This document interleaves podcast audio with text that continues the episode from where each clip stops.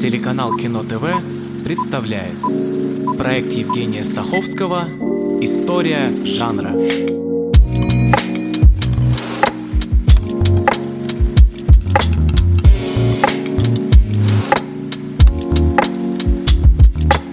Этой серии вы узнаете, зачем Джинджер и Фред объединились после 10 лет перерыва, почему веселые ребята такие веселые и как выглядит мюзикл без музыки. Было бы забавно, если бы в самом начале мне пришлось произносить примерно такую фразу. Музыкальный фильм – это фильм, в котором есть музыка. Или Музыкальный фильм – это фильм, в котором есть ряд музыкальных номеров. Впрочем, второй вариант уже ближе к сути. Другое дело, что и музыкальные номера должны обладать определенного рода идеей. В отличие от обычных, других, э, немузыкальных фильмов, где тоже могут быть песни, в музыкальном кино музыка – неотъемлемая часть сюжета. Фильм без нее представить можно, но он явно многое потеряет. Мы знаем, что музыка в кино играет важную роль, но не всякий фильм, где есть музыка, будет фильмом музыкальным.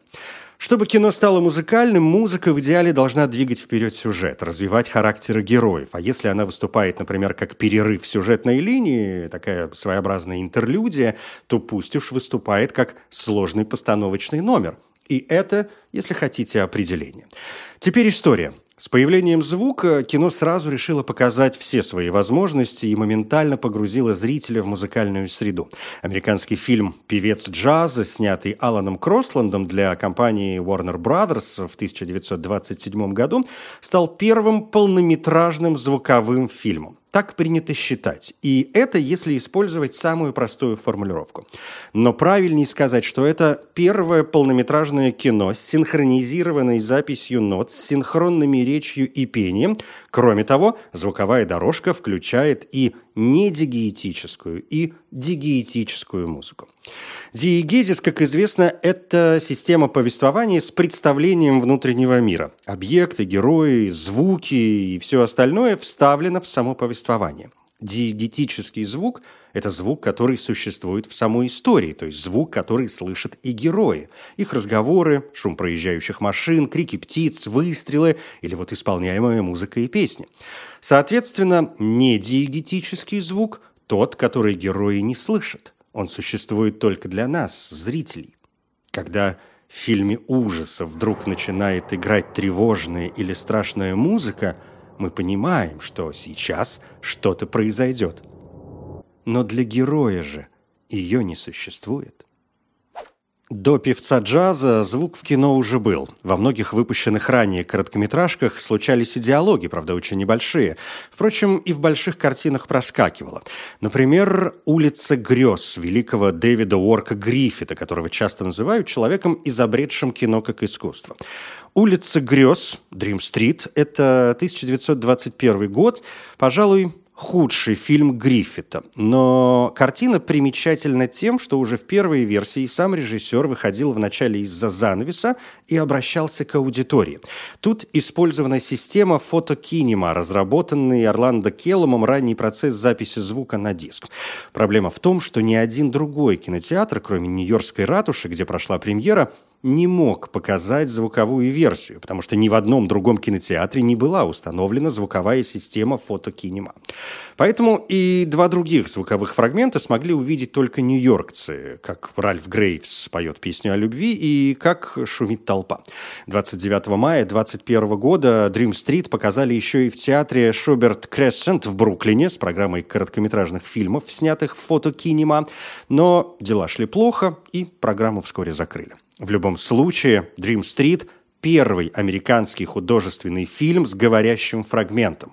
И это за шесть лет до певца джаза. В 1922 году американский изобретатель, пионер в области радио и записи звука на пленку Ли Де Форест основал в Нью-Йорке De Forest Phonofilm Company – чтобы представлять систему «звук на пленке». Но ни одна из голливудских киностудий не проявила интереса к его изобретению, и поскольку в то время эти студии контролировали все основные сети кинотеатров, это означало, что De Forest был ограничен показом своих экспериментальных фильмов в независимых кинотеатрах. И вскоре он провел премьеру 18 короткометражек. Приятно, что за год до смерти 1960 году Ли де Форесту вручили почетный «Оскар» как признание его новаторских изобретений, которые принесли звук в кино. Начиная с 26 года были выпущены тысячи короткометражных фильмов первой массовой звуковой системы «Вайтафон», и во многих постановках участвовали музыкальные группы, певцы, танцоры. Самые ранние Полнометражные фильмы с синхронизированным звуком содержали только саундтрек из музыки и случайные звуковые эффекты, но без диалогов. И вот появляется певец джаза, который совместил и шумы, и диалоги, и музыку диегетическую и недиегетическую, и пение Элла Джолсона, ну и все еще немые сцены и интертитры. Причем, как и было принято, титры писал не главный сценарист фильма Альфред Кон, а другой, специальный сценарист, в данном случае Джек Джармут.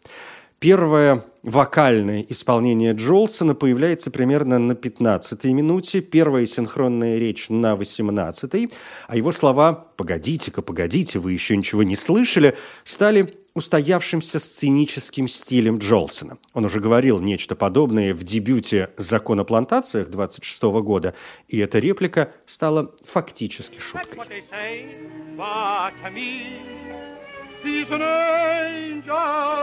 Of a joy. Wait a minute. Wait a minute. You ain't heard nothing yet. Wait a minute, I tell you. You ain't heard nothing. You want to hear toot toot? All right. Hold on. Hold on. Историк Скотт Эймон писал о реакции актеров немого кино. Когда фильм закончился и аплодисменты все усиливались вместе с освещением в зале, жена Сэма Голдвина Фрэнсис, Сэм Голдвин – это один из основателей студии Метро Голдвин Майер, огляделась, чтобы посмотреть на знаменитостей в толпе. Она увидела ужас на их лицах, как будто они знали, что игра, в которую они играли годами, закончилась. Каждый из музыкальных номеров Джолсона был смонтирован на отдельной катушке с отдельным сопровождающим звуковым диском. Несмотря на то, что фильм длился всего 89 минут, нужно было управлять 15 барабанами и 15 дисками, и киномеханик должен был иметь возможность очень быстро прокручивать пленку и включать записи в айтофон. Малейший затык, колебание или ошибка могли привести к краху. Печально, но ни один из четырех братьев Уорнер не смог присутствовать. Прямо накануне премьеры от пневмонии умер Сэм Уорнер, главный защитник звука, и остальные братья отправились в Калифорнию на похороны. Сегодня мы понимаем, что певец джаза означал конец эры немого кино, хоть немые фильмы и не исчезли в одночасье, их продолжали снимать и даже Перед первой церемонией вручения премии «Оскар» в мае 29 года, посвященной фильмам, выпущенным в период с августа 27 по июль 28, певец джаза был признан непригодным для получения высших наград – их тогда было две – выдающаяся картина и уникальное художественное исполнение. Певца отклонили, заявив, что это будет нечестная конкуренция с немыми фильмами. Тем не менее, уже к середине 29 года Голливуд производил почти исключительно звуковое кино, и на второй церемонии вручения премии «Оскар» главный приз взяла «Бродвейская мелодия» Гарри Бомонта, которую Метро Голдвин Майер рекламировала как первый полнометражный художественный фильм, где все говорят, поют поют и танцуют. При этом бродвейская мелодия параллельно вышла и в немой версии. В то время было еще много кинотеатров без звукового оборудования. Сегодня эту забавную картину считают излишне мелодраматичной и не очень привлекательной для современной публики. Исторически она интересна, но как художественное произведение вряд ли. There may be streets that have their sorrow. A smile today, a tear tomorrow. But there's a street that lives in glory. It always tells the same old story. Помимо бродвейской мелодии есть и другие повороты. Скажем, Уорнер Бразовский на шоу того же года. Или «Песня пустыни» Роя Дель Рута. Он начинал сценаристом у Мака Сеннета, потом снялся в нескольких немых фильмах, а придя в режиссуру, активно взялся за музыкальное кино. И после «Песни пустыни» поставил «Золотоискателей Бродвея», ставших на следующие 10 лет самым кассовым фильмом в мире. А «Песня пустыни» мало того, что частично цветная, так еще и оперетта. Особенно популярны кинооперетты были в Германии. И не только оперетты, но и зингшпили, возникшие из комической оперы 18 века. Волшебная флейта Моцарта – это не просто опера, это как раз зингшпиль. Здесь важно, что вместо речитатива в диалоге темы в основном комические или романтические, близость к народу, простота для восприятия, песни вместо арий, некоторая магия, некоторое мещанство – но впору остановиться, пока я не переименовал проект в историю оперы. Помимо оперетты и Зингшпиля, популярны для экранизации ревю-оперетты, отличающиеся от обычных нормальных оперет тем, что сюжет здесь вообще не имеет значения, а главное, побольше эффектных номеров, танцев и песен. И, конечно, никуда не делись музыкальные комедии, теперь содержащие разговорные диалоги.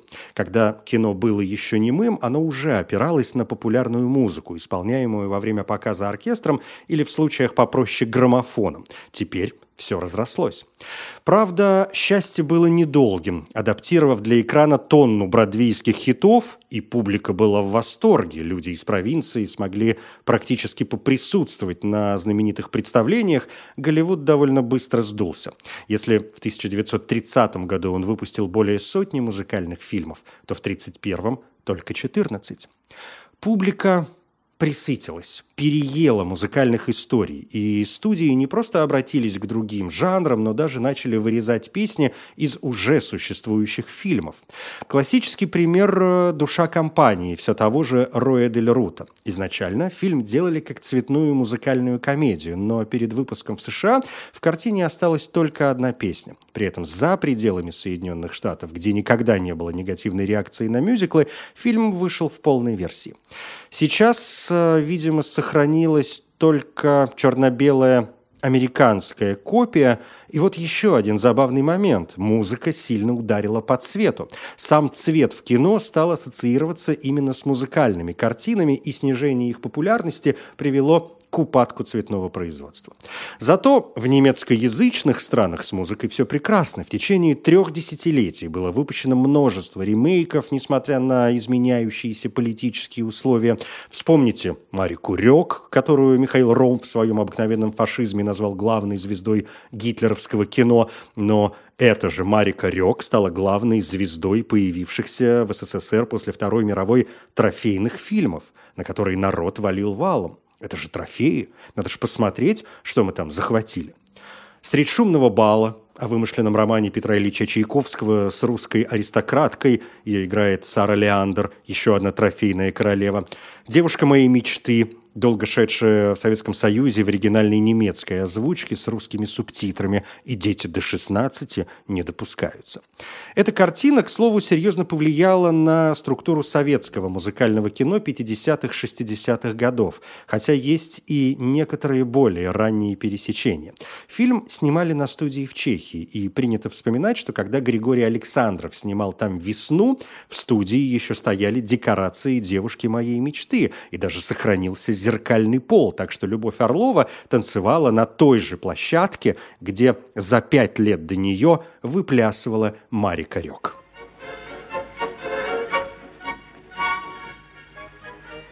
Да, красота – это страшно. В 1930 году выходит «Голубой ангел» Йозефа фон Штернберга, первый звуковой фильм Марлен Дитрих, после которого она стала международной звездой. Музыкальная трагикомедия по роману Генриха Мана «Профессор Унрад об учителе», влюбляющемся в водевильную певицу. Но между книгой и кино есть существенная разница, вплоть до чуть ли не основного посыла. В романе учитель размышляет о морали и обычаях, их социальной функции, а в фильме он нарушает общественные правила и окончательно слетает с катушек. Блестящая роль Эмили Янингса, грандиозного немецкого актера, получившего Оскар за главную роль на первом же Оскаре 29 года за фильмы «Последний приказ» и «Путь всякой плоти». К сожалению, Янингс испортил свою репутацию близостью к немецкой национал-социалистической партии, и по завершении Второй мировой войны ему было запрещено сниматься.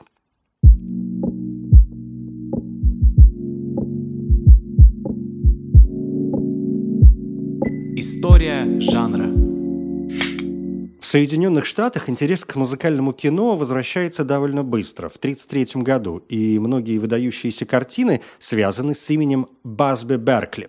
Он был и кинорежиссером, но в первую очередь хореографом. Если вы видите масштабные геометрические фигуры и движения по принципу калейдоскопа, это Беркли, ну или кто-то, кто его копирует.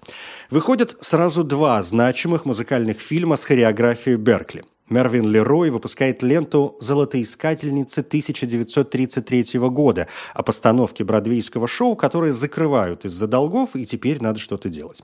Какая же там роскошная все-таки Джинджер Роджерс. Ллойд Бекон снимает ставшую классикой и спасшую Warner Brothers от банкротства 42-ю улицу. Ее тоже должен был снимать Лерой, но он заболел. Вот вам, к слову, еще одно ответвление – в поджанр backstage musical – закулисное музыкальное кино. В фильмах э, этого жанра рассказывается о какой-либо постановки, о производстве спектакля, в общем, о том, как делается представление и с какими трудностями сталкиваются его авторы. «Карнавальная ночь» Эльдара Рязанова 1956 года – музыкальная комедия, но, по сути, и бэкстейдж-мюзикл. Они же там готовятся к новогоднему балу с шутками, прибаутками, клоунами, танцами и Людмилой Гурченко. Правда, у товарища Огурцова свой взгляд на предмет. Да, и вот, значит, э, со всей серьезностью, товарищи, выйдите как люди и резко так прямо поставьте вопрос. Вот. Ну, давайте, товарищи, это у меня времени мало. И «Золотоискательница» 1933 года, и «42-я улица» сняты во время Великой депрессии и посвящены событиям Великой депрессии. 42-я улица давно входит в обязательную программу кинематографических вузов. Это новаторское кино, в котором на первый план выведены не только симпатичные девушки и общий гламур, как это было раньше, но и сами трудные времена депрессии и их влияние на артистов, что для музыкального фильма совершеннейший поворот. Что до Басби Беркли, то он всегда отмахивался от мнения, что его хореографические работы имеют какое-либо серьезное значение обучения. Он говорил, что его главные профессиональные цели заключаются в постоянном совершенствовании и в том, чтобы никогда не повторять своих прошлых достижений. И когда циклопические музыкальные постановки, на которых специализировался Беркли, устарели, он уже сам обратился к режиссуре, впрочем, не зацикливаясь на музыке. Но с помощью Беркли мы понимаем, насколько важен в музыкальном кино танец, и как тут не вспомнить расцветший в 30-е годы дуэт уже упомянутой Джинджер Роджерс и Фреда Астера. Их первый совместный фильм «Кариока. Полет в Рио» режиссер Торнтон Фриланд, 1933 год. Это не главные роли. Блистает первая латиноамериканская звезда Долорес Дель Рио, отличившаяся еще и тем, что в этом фильме она первой из крупных звезд появилась на экране в раздельном купальнике. А во втором своем фильме «Веселая разведенная» Марка Седрича, 1934 год, Джинджер и Фред выступают уже на главных ролях, а всего они сделали вместе 10 картин. Последним и единственным цветным стал парочка Баркли с Бродвея, где артисты воссоединились после десятилетнего перерыва. Причем Джинджер пришла заменить Джуди Гарланд. У той давно были проблемы и с алкоголем, и с препаратами, и после того, как врач посоветовал ей работать только с большими интервалами для отдыха, студия решила отстранить ее от съемок. А вот, кстати, Джуди Гарланд. Она ведь прочно ассоциируется именно с музыкальным кино. Ты и звездой стала благодаря роли в музыкальной сказке «Волшебник страны Оз» Виктор Флеминг, 1939 год. Хотя Флеминг в какой-то момент был вынужден оставить проект, чтобы взять на себя проблемных унесенных ветром. Впрочем, у «Волшебника» тоже не все было гладко. До Флеминга предпринимали несколько попыток хоть что-нибудь сделать, а последние три недели над фильмом работал Кинг Видер – Именно он снял главную песню «Over the Rainbow» над радугой. Композитор Гарольд Арлен и автор текстов Ип Харбург часто работали вместе. Харбург утверждал, что образ для новой баллады он видел очень ясно. Маленькая девочка, которая попала в беду и захотела сбежать из Канзаса. А это такое засушливое, бесцветное место, и ничего красочного в своей жизни эта девочка не видела. Ничего, кроме радуги.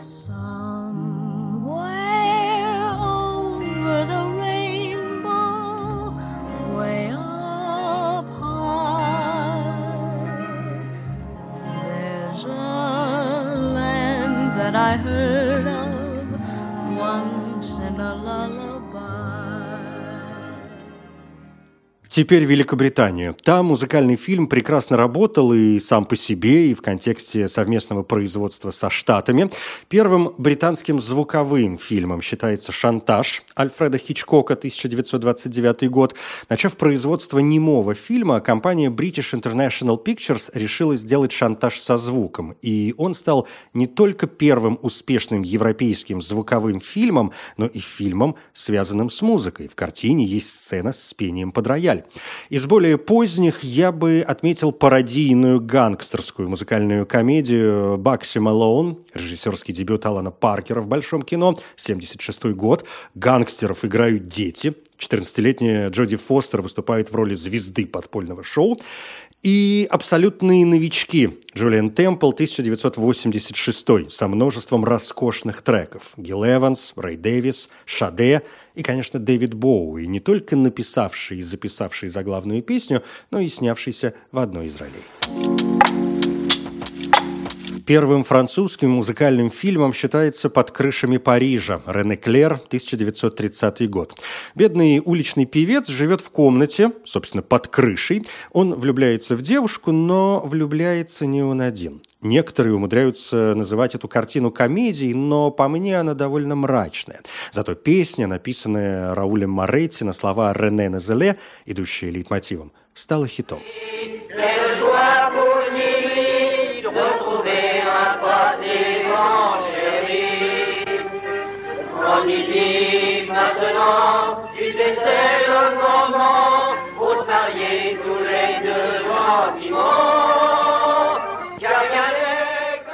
В послевоенной Франции музыкальное кино прочно ассоциируется с Жаком Деми. В 1961 году он снимает «Лолу». Это псевдоним певицы и танцовщицы Кабаре в исполнении Ану Кэме. Сам Деми назвал свою картину «мюзиклом без музыки». Хотя музыка там, конечно, есть, ее писал Мишель Легран, а само название фильма и имя героини вдохновлено «Голубым ангелом» Штернберга. Мы помним, что героиню Марлен Дитрих там зовут Лола. Фильм был отреставрирован и переиздан вдовой Жака Деми французским режиссером Аньес Варда. Она же написала слова к заглавной песне, исполненной Жаклин Дано. Жаль, что сама Аньес Варда не отметилась в музыкальном кинематографе как режиссер, зато Жак Деми через три года продолжает эксперимент с ширбургскими зонтиками, совершенно непредставимыми без музыки, которую знают, кажется, даже те, кто вообще далек и от кино, и от музыки. Сам режиссер говорил, что хочет создать популярную оперу, но а. без особого надрыва голосов, и б. где все слова будут слышны и понятны. По сути, «Зонтики» и есть фильм-опера. Там все поют или устраивают речитатив, разговорных диалогов нет. Другое дело, что актеры не были певцами, и их пришлось дублировать профессиональными исполнителями. Например, за Женевьеву, роль Катрин Денев, поет Даниэль Лекари. И тут, конечно, есть вопрос, почему Деми сразу не взял приличную певицу? А он и взял – но Изабель Обре, победившая на Евровидении в 62-м, попала в аварию и не смогла принять участие в съемках. Такой же вопрос у меня возник относительно картины «Аннет» Леоса Каракса, открывшей Каннский кинофестиваль 2021 года. Непонятно, зачем ему была нужна только открывающая в оперных э, ариях рот Марион Котияр – она играет оперную певицу. Когда в мире полно чудесных оперных певиц, способных прекрасно сыграть в кино. Чтобы закончить с Деми, и раз уж э, я вспомнил о Каннах, замечу, что «Зонтики» взяли «Золотую пальмовую ветвь», а свою романтическую музыкальную трилогию режиссер завершил в 67-м «Девушками из Рашфора». Здесь снова появляется молодой человек из Лолы. Он женится на героине Денев. Ну и не могу не сказать, что единственной актрисой, которую не пришлось дублировать в песнях, была легендарная Даниэль Дарье. С Катрин Денев они потом встретились у Франсуа Озона в «Восьми женщинах», очередной экранизации пьесы Робера Тома о том, как перед Рождеством восемь женщин собрались в доме, и тут главу семьи находят с ножом в спине. Вот, кстати, тоже прекрасный пример музыкального кино, в котором песни настолько гармонично вписаны в повествование, что саундтрек отлично живет своей жизнью. Помните, в самом начале я говорил, как песни развивают характеры героев. И «Восемь женщин» – один из блестящих примеров, тем более впечатляющий, что песни не были написаны специально для фильма. Это каверы на известные французские хиты. А уж актерская игра – Юпер, Ардан, Ледуаен, Биар, Санье, Ришар – выше всяких похвал.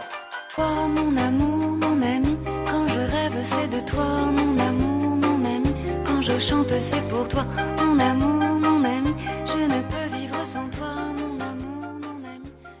В России первым музыкальным фильмом стали, конечно, «Веселые ребята». Григорий Александров, 1934 год. История о пастухе Косте, которого богатая молодая женщина Елена принимает за известного иностранного музыканта, моментально стала хитом и сделала звездами Любовь Орлову, домработница Анюта, и Леонида Утесова, собственно, пастух Костя. Александров в работе опирался на зарубежный опыт. Он три года вместе с Сергеем Эйзенштейном и оператором Эдуардом Тиссе мотался по Европе и Соединенным Штатам Америки, где изучал не только музыкальное кино, но и мультипликацию, посещая студию Уолта Диснея что не могло не сказаться на некоторой мультяшности веселых ребят. Сделанные по американским лекалам, они становятся картиной, выпускающей в свет музыку и песни, которые крутят по радио, исполняют на улицах, а потом и издают отдельно, но вроде как в виде саундтрека. Успех ребят приводит к тому, что Александров концентрируется именно на музыкальном кино. Появляются «Цирк», «Волга-Волга», «Светлый путь», а после войны «Весна». Иван Пырьев примерно тогда же снимает картины «Трактористы», «Свинарка и пастух», «Кубанские казаки».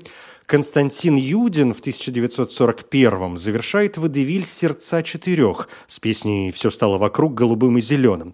Правда, началась война, и выглядящую слишком веселой, чтобы не сказать легкомысленной, картину положили на полку и выпустили только в 45-м. Ну а дальше в мировой истории и опера, и оперетта, и водевиль, и комедия, и фильмы-спектакли, а еще есть концерты и музыкальное и документальное кино, и музыкальные биографии, посвященные, например, русским композиторам, плюс фильмы, растянутые во времени, как «Звезда родилась», начиная от классической постановки 1937 года продюсера Дэвида Селзника и режиссера Уильяма Уэллмана, через картины с Джуди Гарланд и Барбарой Стрейзенд к фильму Брэдли Купера с Леди Гагой 2018 года. А Эвита Алана Паркера с музыкой Эндрю Ллойда Уэббера и Мадонной в главной роли – Впрочем, Эвита заставляет меня поставить сегодня точку, чтобы в следующей серии обратиться к, пожалуй, к самой яркой разновидности музыкального кино, а именно к мюзиклу. Эти понятия очень часто смешивают, иногда они вообще существуют как синонимы, но есть некоторые границы. Собственно, первую я уже определил. Мюзикл – лишь одна из разновидностей музыкального кино и ни в коем случае не определяет его полностью. Но до следующей серии я Евгений Стаховский. Спасибо. thank you